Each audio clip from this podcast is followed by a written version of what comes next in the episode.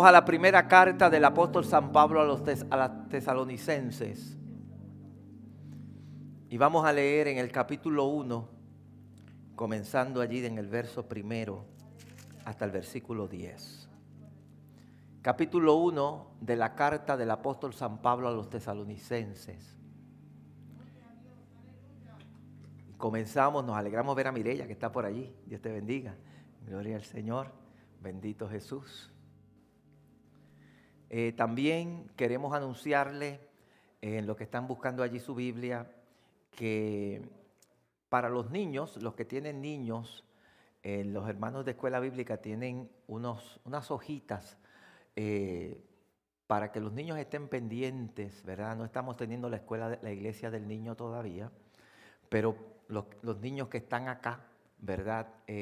ustedes puedan ellos puedan escribir notas sobre el mensaje de lo que se habla y se van a estar dando premios al final del año.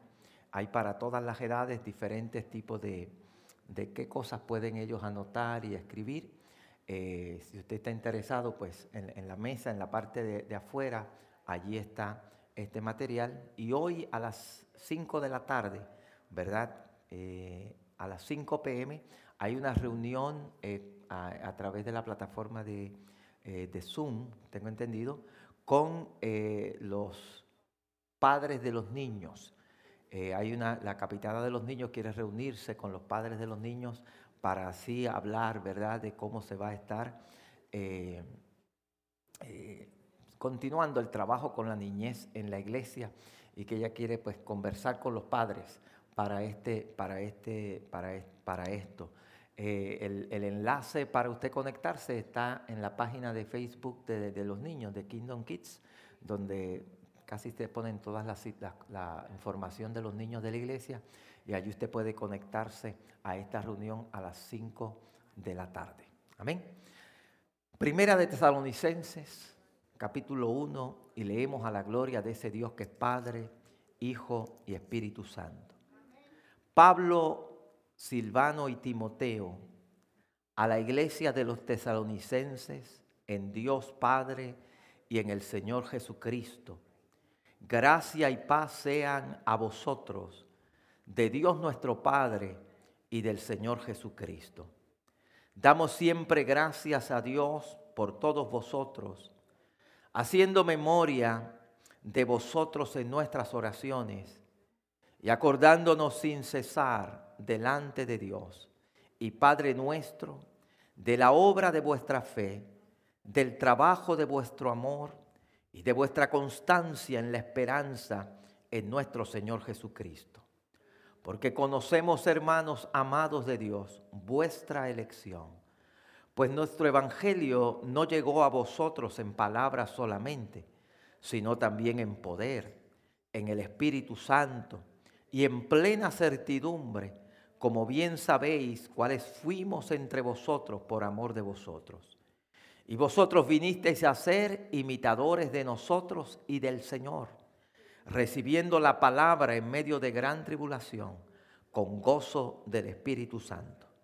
De tal manera que habéis sido ejemplo a todos los de Macedonia y de Acaya que han creído, porque partiendo de vosotros, ha sido divulgada la palabra del Señor, no solo en Macedonia y Acaya, sino que también en todo lugar vuestra fe en Dios se ha extendido. De modo que nosotros no tenemos necesidad de hablar nada, porque ellos mismos cuentan de nosotros la manera en que nos recibisteis y cómo, se, cómo os convertisteis de los ídolos a Dios para servir al Dios vivo y verdadero y esperar de los cielos a su Hijo, el, al cual resucitó de los muertos, a Jesús, quien nos libra de la ira venidera. Que el Señor añada bendición a su santa palabra, una iglesia que impacta al mundo, impactando al mundo. Si hay algo que quiere Dios, es que nosotros impactemos al mundo que está a nuestro alrededor. Y vamos a orar. Padre, yo vengo delante de tu presencia en esta hora. Yo vengo ante ti a presentar tu palabra y a pedirte, oh Dios Señor, que tú nos ayudes a entender qué tú quieres con la iglesia. Yo te suplico en esta hora que tu Espíritu Santo, que está aquí en medio de nosotros, Señor, hable a nuestras vidas y nos haga entender el deseo tuyo, Padre, con la iglesia que es tu cuerpo. Bendice, oh Dios del cielo, Señor, a cada uno de los que estamos aquí. Y ayúdanos, Padre, a hablar tu palabra en esta hora. En el poderoso nombre de Jesucristo, yo te lo pido todo. Amén, amén, amén. Bendito Dios. Puede tomar asiento, pero no deje de adorar y de glorificar el nombre de Jesucristo al cual damos adoración y al cual damos alabanza. La semana pasada estábamos hablando acá en la iglesia de que era mi deseo, o es a mi entender, que la iglesia, y cuando digo la iglesia no me refiero solamente a esta congregación, sino la iglesia sobre la faz de la tierra necesita un avivamiento de parte de Dios. Decirle a Dios, Señor, aviva tu obra en medio de los tiempos. Que el Señor despierte la iglesia para que la iglesia pueda hacer impacto en la sociedad. Si algo va a cambiar el mundo en que nosotros tenemos, lo va a hacer el Señor Jesús a través de la iglesia de Jesucristo, que es su cuerpo. La iglesia Dios la ha dejado para que sea sal de la tierra, para que sea la luz del mundo, para que la iglesia impacte todo aquello que está a nuestro alrededor. Yo creo eh, y en mi corazón está la convicción que Dios tiene un propósito especial con la iglesia de Él. Que nosotros, aunque el mundo piense y diga que no somos esenciales, la iglesia es esencial. La iglesia tiene un propósito especial para que el mundo pueda ser transformado y cambiado. Es la iglesia lo que Dios ha dejado aquí en la tierra para que el mensaje de Jesucristo, el mensaje que transforma, pueda impactar al mundo a través de la iglesia del Señor. Y en esta mañana yo he tomado una de las iglesias a las cuales el apóstol Pablo le escribe. Una iglesia que él fundó, localizada en la ciudad de Tesalónica, que era la capital y la ciudad más importante de la región de Macedonia. Eh, su nombre o el nombre de, de Tesalónica fue dado por uno de los hijos de Alejandro el Grande, que lo nombró en honor a su esposa. Y la ciudad de Tesalónica era una ciudad pagana, era una ciudad llena de idolatría, era una ciudad donde no se le servía a Dios. Allí era donde se encontraba el famoso monte Olimpos, donde se creía que era el hogar de los dioses, el hogar donde vivían los dioses. Y el apóstol Pablo evangelizó esta ciudad en su segundo viaje misionero. En el segundo viaje misionero, Pablo llegó a esta ciudad y tuvo un éxito extraordinario en ella. En la ciudad de Tesalónica hubo mucho éxito, a pesar de que hubo persecuciones, a pesar de que se levantó un tumulto de gente y, y hubo persecución en esta ciudad. Pero como yo siempre he dicho, cuando hay persecución, Dios siempre tiene planes. Cuando hay oposición es porque Dios siempre tiene propósitos grandes. Cuando el enemigo se levanta contra el que quiere hacer algo del Señor, es porque Dios tiene un plan especial y Satanás siempre se va a oponer a la obra del Señor.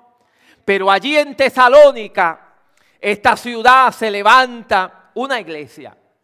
Se levanta una iglesia poderosa y Pablo, cuando está allí, tiene que huir, después que predica en ese lugar, tiene que huir a Berea y luego a Atenas. Y es desde Atenas que el apóstol eh, Pablo envía a Timoteo a Tesalónica para ver cómo iban los hermanos, para saber cómo estaba la iglesia de Tesalónica funcionando. Y Pablo se va para Corinto y envía a Timoteo para que inspeccione la obra de, de Tesalónica. Y cuando Timoteo regresa, le da un reporte al apóstol Pablo de cómo está la iglesia de Tesalónica, cómo se está comportando la iglesia, la condición de la iglesia. Y el apóstol Pablo en esta carta está enviándosela a la iglesia de Tesalónica luego que recibe el informe de, Timoteo. El informe de Timoteo. Era una iglesia, esta iglesia, una iglesia que estaba impactando toda la región de Macedonia. Su, eh, el mismo Pablo dice allí, dice, de tal manera que habéis sido ejemplo a todos los de Macedonia y los de Acaya también, donde estaba la iglesia de Corintio, en la región de Acaya. Eh, esta iglesia había logrado impactar las regiones que estaban alrededor de ella. Había logrado un impacto en las regiones que estaban alrededor de ella. Dice la Biblia, a mismo Pablo escribiéndole allí, porque partiendo de vosotros ha sido divulgada la palabra del Señor, no solo en Macedonia y en Acaya, sino que también en todo lugar vuestra fe en Dios se ha extendido. O era una iglesia que la fe de esta iglesia se había extendido por todo lugar. Dígame bien, era una iglesia que estaba impactando lo que estaba alrededor de él. esta iglesia no solamente se había eh, circuncidado a su región de Tesalónica, sino que esta iglesia había logrado impactar toda la región de Macedonia, la región de Acaya, y en todos lugares se oía hablar de la fe de la iglesia de Tesalónica. Se oía que esta iglesia estaba impactando al mundo. Estaba impactando a todo aquello que estaba a su alrededor. Y si hay algo que es mi deseo en mi corazón, es que nuestra iglesia sea una iglesia que impacte al mundo. Que nosotros podamos impactar a todos aquellos que estén. Que la gente oiga de la iglesia del Señor. Que la gente oiga de que la iglesia está impactando y logrando que la gente sea transformada a través del mensaje de la iglesia de Jesucristo. Entonces, ¿qué hacía diferente a esta iglesia?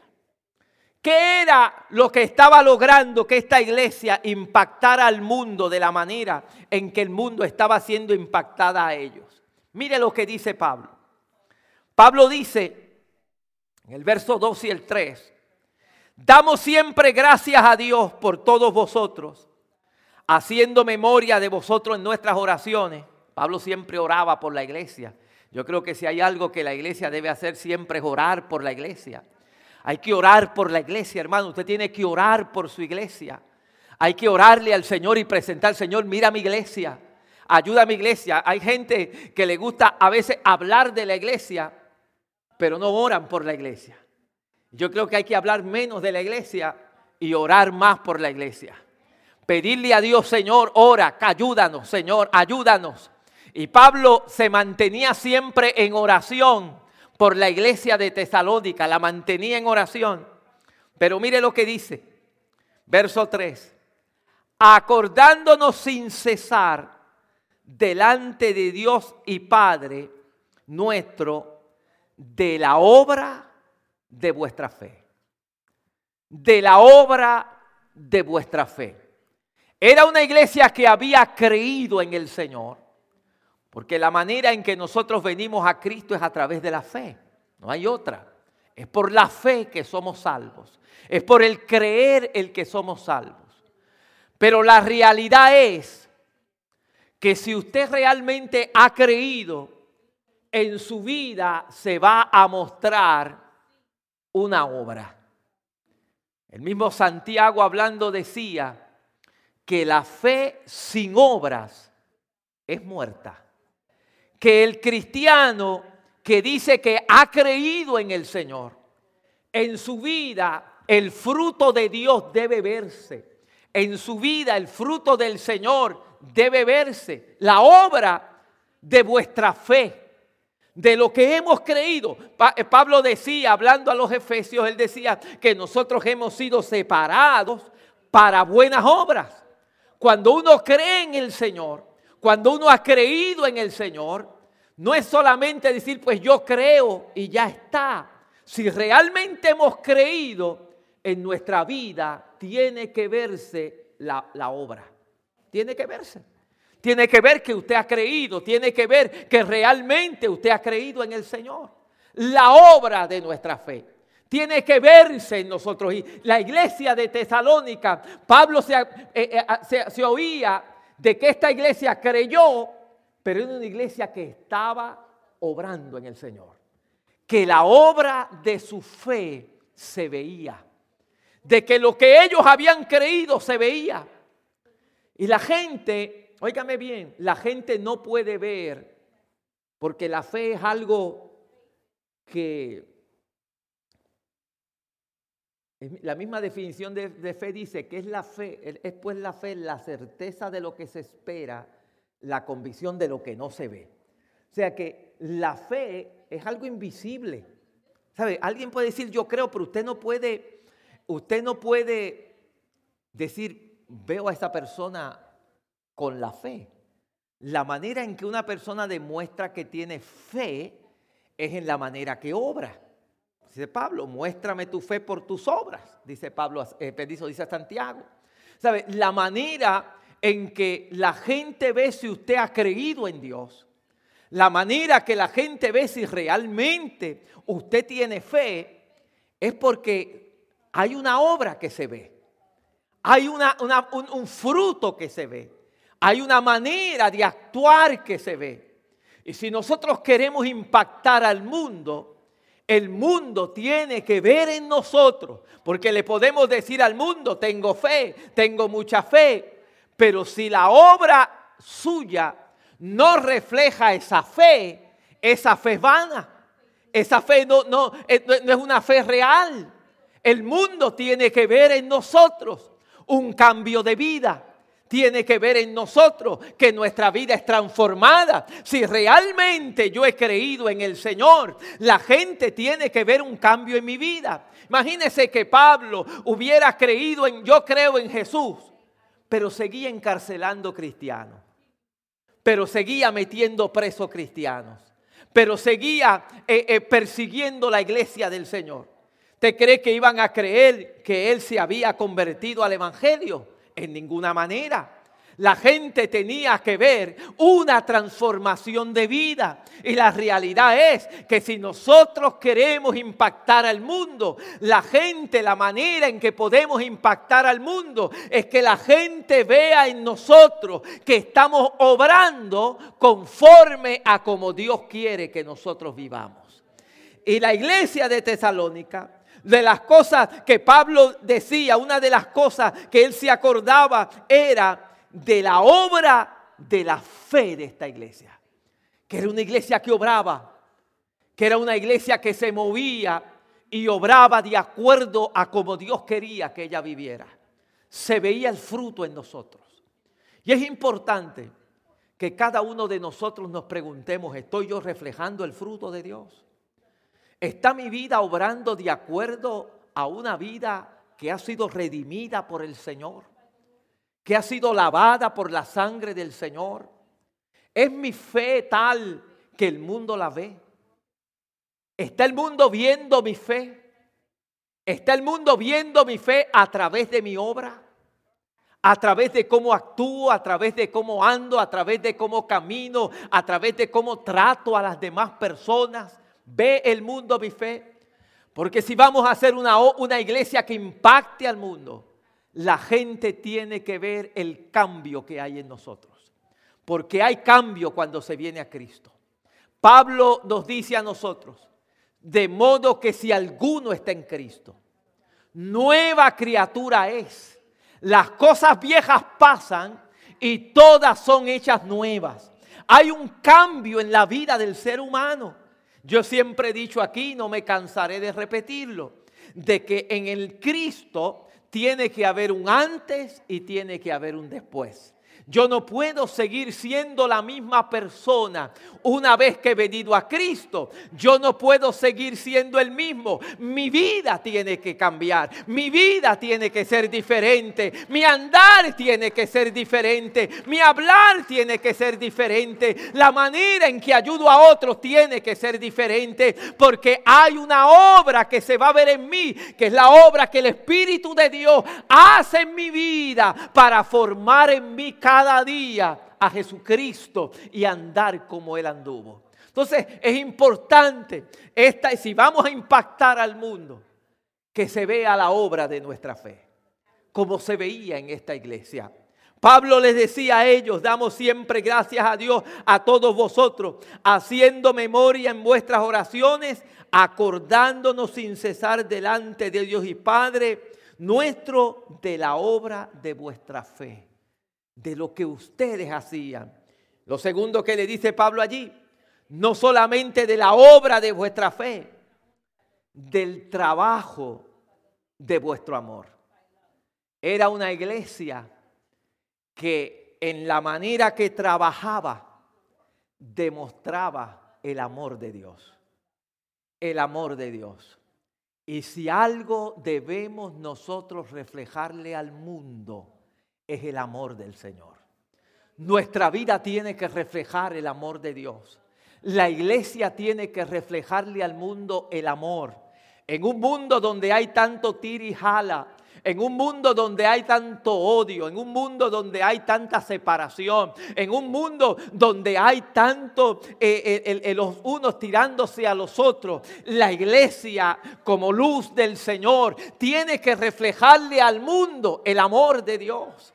Eh, que el mundo vea eh, ese, ese amor del Señor. La iglesia tiene que ser el ente donde el amor de Dios fluya dentro de la iglesia. El amor de Dios debe ser importante dentro de la iglesia. El amor del Señor, una iglesia llena del amor de Dios que impacte al mundo. El mundo necesita del amor, hermano. El mundo necesita del amor. Y es la iglesia trabajando en ese amor que puede reflejarle al mundo el amor. La iglesia tiene que reflejarle al mundo que amamos al mundo. No en el sentido de que amamos a lo que el mundo o, a, ese cosmos que Satanás quiere imponer. A ese mundo no me refiero. Me refiero a la gente. Me refiero a los seres humanos. Que de la misma manera que Jesucristo amó al mundo, de tal forma que dio a su único hijo que se entregó en la cruz del Calvario para morir por ellos, que la iglesia que ahora es su cuerpo, le reflejemos al mundo que a pesar de que ellos son, eh, eh, el, el mundo es pecador, pero nosotros amamos al mundo, los amamos a ellos. Y queremos que ellos vengan al conocimiento de Dios. Y la iglesia debe ser conocida por el amor debe ser conocida por el amor. Jesucristo mismo dijo, en esto conoceréis que sois mis discípulos, si os amáis los unos a los otros. El amor debe ser la característica, yo diría, principal de la iglesia. Que la gente vea el amor de Dios reflejado en el rostro del creyente. Es triste porque a veces la iglesia por lo único que se reconoce yo oía un predicador que decía, y, en verdad es, es así, que a veces lo único porque la iglesia se conoce es por lo que está opuesto, por lo que prohíbe. Y hay gente que lo único que conoce la iglesia es porque, así, ah, ahí es que prohíben esto. Ahí es que se oponen a esto. Ahí es que están en contra de esto. Y yo creo que la iglesia, esa no debe ser por lo que debemos conocernos. Nosotros debemos conocernos porque el amor de Dios fluye en nosotros. y porque amamos al mundo, amamos al pecador, amamos a la gente, amamos a las personas que necesitan de Jesucristo. Que la iglesia refleje al mundo el amor del Señor. El amor puede cambiar, hermano, el amor de Cristo. Cuando nosotros le hablamos a la gente del amor del Señor, si hay algo que puede transformar al ser humano, es el amor de Dios. Nada más, mire, el amor de Dios puede transformar a una vida que, que a veces están tan golpeadas en el mundo y necesitan a una iglesia que refleje el amor del Señor. Nosotros tuvimos aquí en esta iglesia hace unos años, ya hace como cuatro años atrás o cinco años atrás, al evangelista Nicky Cruz. Y los que estuvieron acá oyeron el testimonio de él y quizás usted lo ha oído, hasta ha visto películas sobre la vida de él. ¿Y qué fue lo que lo impactó a él? Lo que lo impactó a él, un predicador, como él decía, un flaco predicador que se atrevió a decirle, Cristo te ama. Que en medio donde él estaba como líder de pandillas, líder de, eh, envuelto en tanta, en tanta eh, droga y en tanta dificultad, en medio de toda esa crisis, en medio de todo esto, viene un predicador a decirle, Niki, Cristo te ama. Niki, Cristo te ama. Y aquellas palabras impactaron el corazón de Nicky, que él mismo decía, y los que han oído su testimonio y lo que han escuchado, que a veces él durmiendo, eso le, le rebotaba en la mente, Cristo te ama. Él nunca había recibido amor de sus padres, él nunca había recibido amor de su madre, que hubiera alguien que lo amara, que hubiera alguien que lo amara. Y así hay un mundo entero, hermano, que necesita escuchar de que hay alguien que lo ama. ¿Y qué clase de amor es ese? Un amor tan grande, hermano, que regaló a su único hijo en la cruz del Calvario para morir por el mundo, para salvar al mundo. El amor de Dios, el amor de Dios que excede todo conocimiento.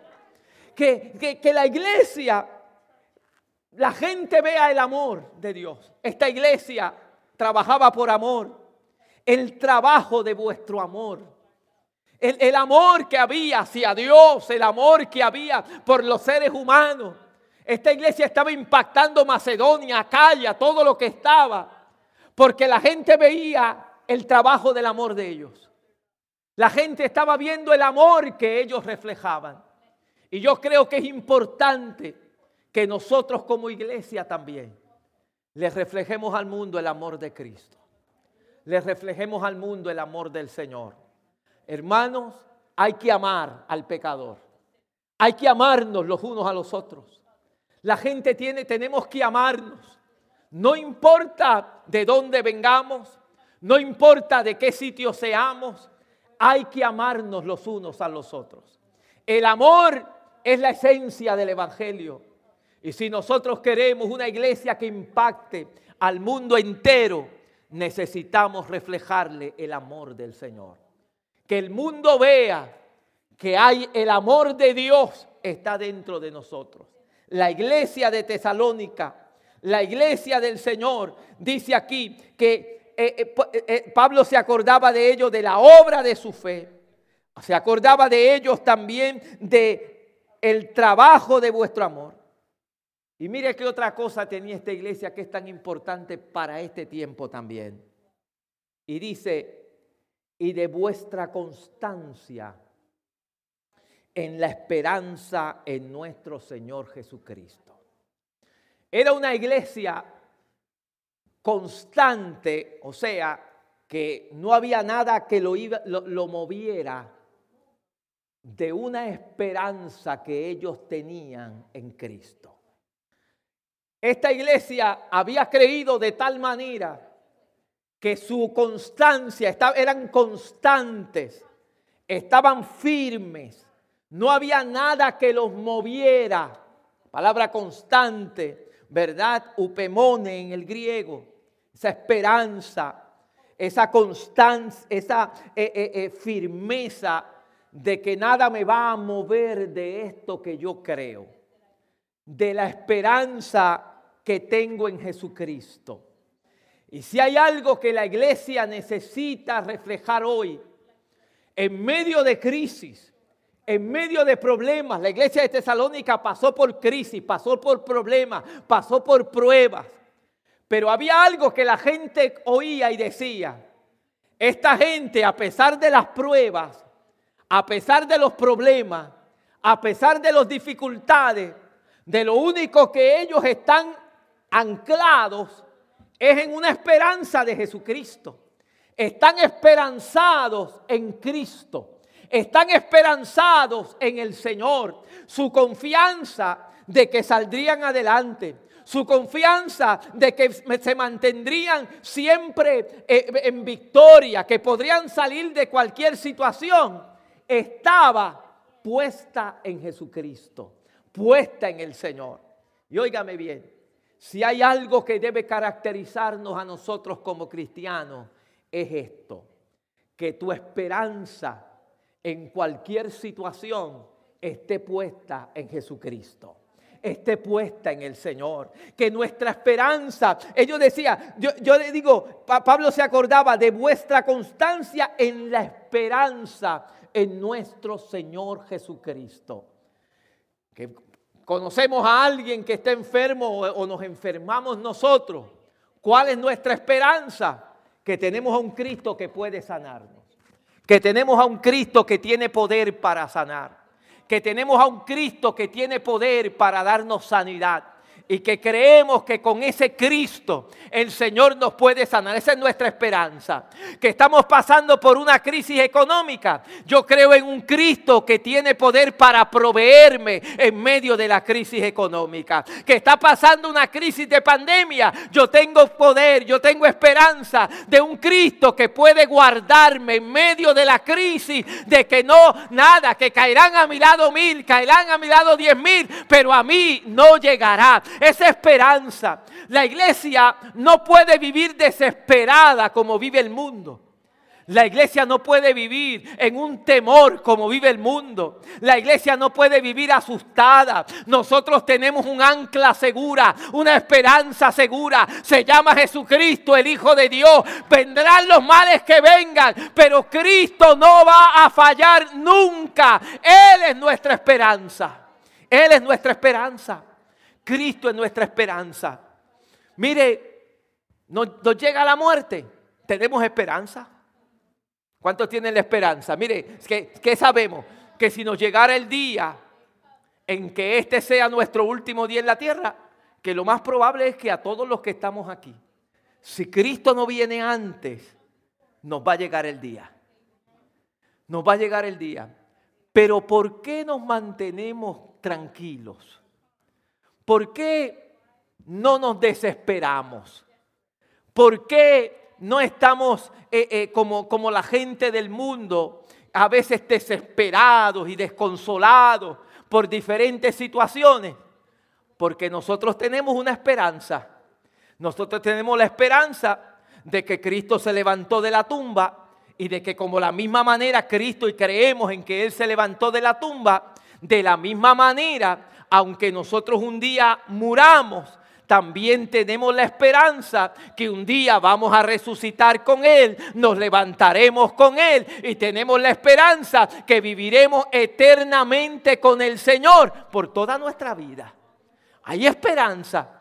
El cristiano no pierde la esperanza ni con la muerte, ni en la enfermedad, ni en el momento de crisis, porque sabemos que nuestro Dios es real y el mundo tiene que ver en nosotros esa esperanza. El mundo no puede ver una iglesia desesperanzada, una iglesia frustrada de la misma manera en que ellos están, una iglesia que no, no, no puede, eh, que sin esperanza y sin gozo y sin alegría, no, el mundo tiene que ver una iglesia que se ha agarrado del Señor y que aunque tiemble la tierra, aunque tiemblen los montes, aunque digan que hay guerra, aunque digan que hay pandemia, aunque digan que hay lo que sea, mi esperanza está en Jesucristo, el Señor, el que viene por mí a buscarme. En Él está mi esperanza. En Él está mi esperanza. Y la iglesia de Tesalónica era una iglesia que el mundo sabía esa esperanza. Esperanza. Eh, y, yo creo que nosotros debemos ser portadores de esa esperanza. Esa esperanza que la gente, los compañeros tuyos de trabajo, que a veces están hablando de, ay, cuán cosas, co- qué malo está el mundo, qué situación más terrible. Tú le digas, no, hay esperanza. Hay esperanza. Vean en ti un rostro diferente.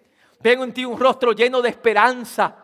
De que hay algo diferente. ¿Por qué no nos desespa no, no, no nos morimos en medio de la situación? ¿Por qué no, no desmayamos en medio de la crisis, en medio de la dificultad? Porque tenemos esperanza. Nuestra esperanza está en el Señor, de que Dios nos va a ayudar, de que Dios nos va a levantar, de que esto va a pasar, de que la situación es temporera, de que el problema es temporero, que la enfermedad es temporera, porque tenemos la esperanza, sobre toda esperanza, que es en Jesucristo nuestro Señor y Salvador personal.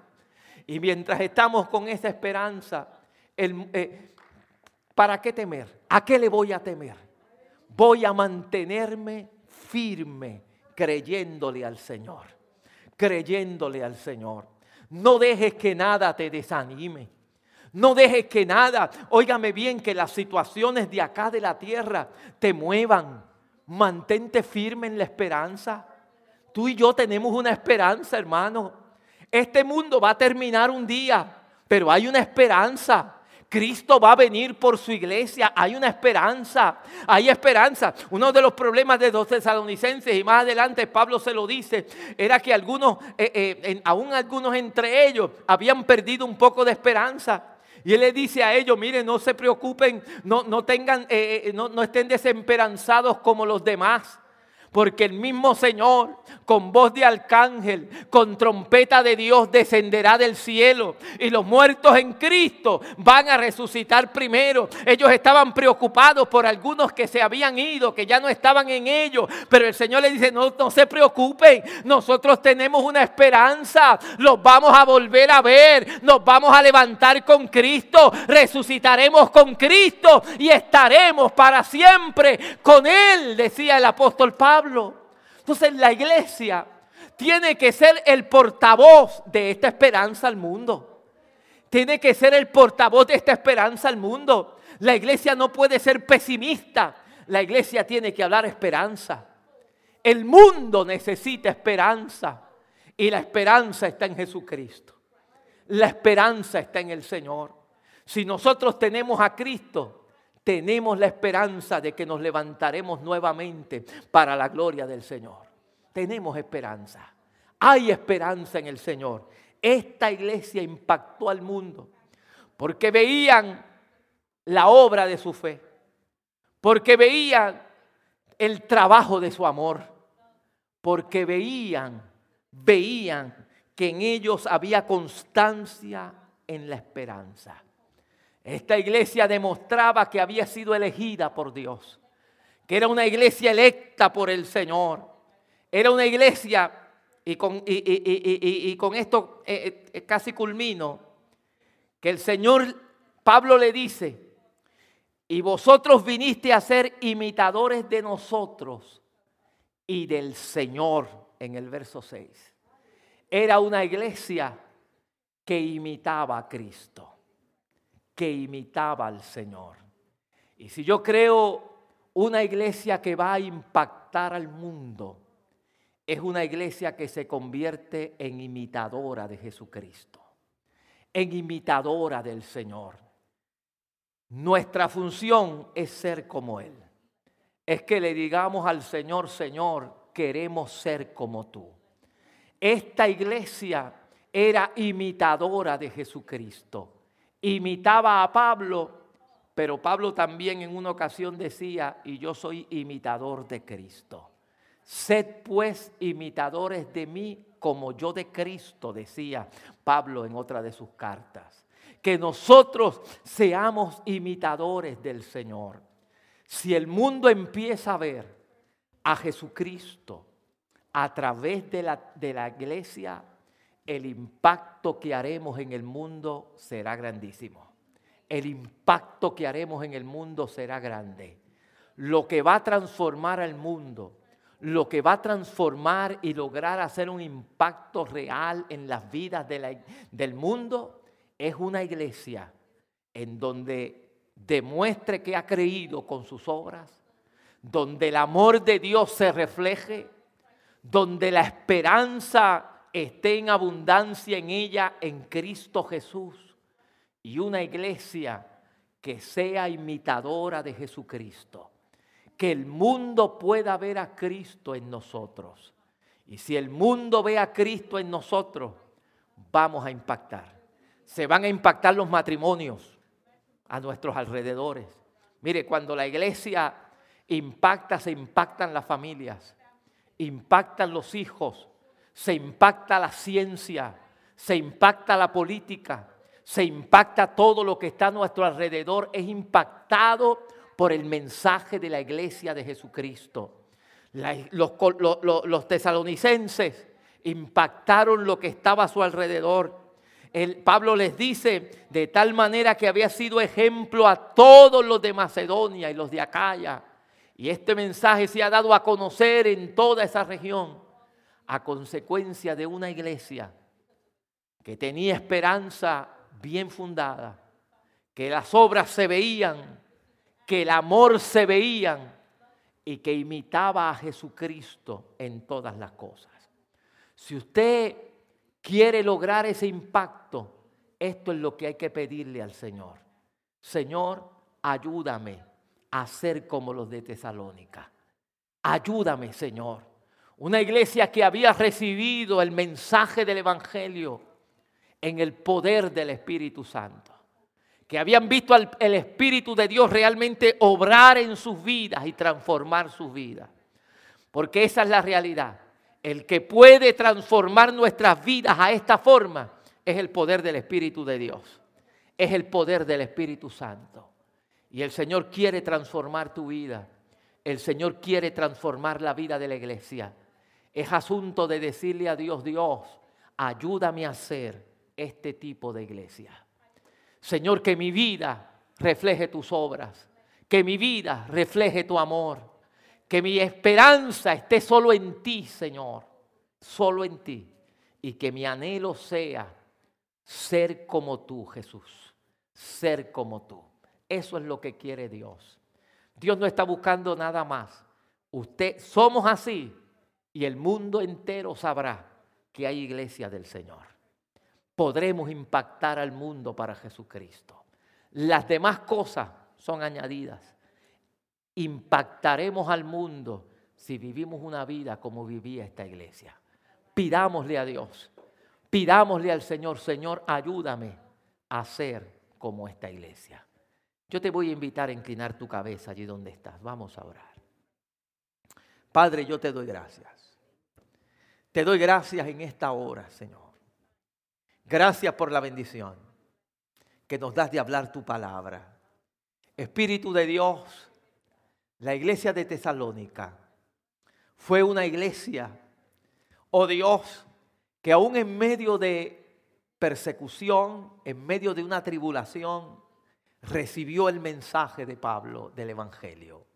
Señor, y esta iglesia fue impactada de tal manera impactó a, todos los pueblos a su alrededor, porque fue una iglesia en donde el mundo podía ver la fe de ellos a través de su obra, donde el mundo podía conocer el amor de ellos, oh Dios, a través de su trabajo, donde el mundo podía ver la esperanza, oh Dios, cómo esta iglesia se mantenía constante en creerte a ti, en saber que había una esperanza de vida eterna, una esperanza en ti para ayudarlos y salir adelante.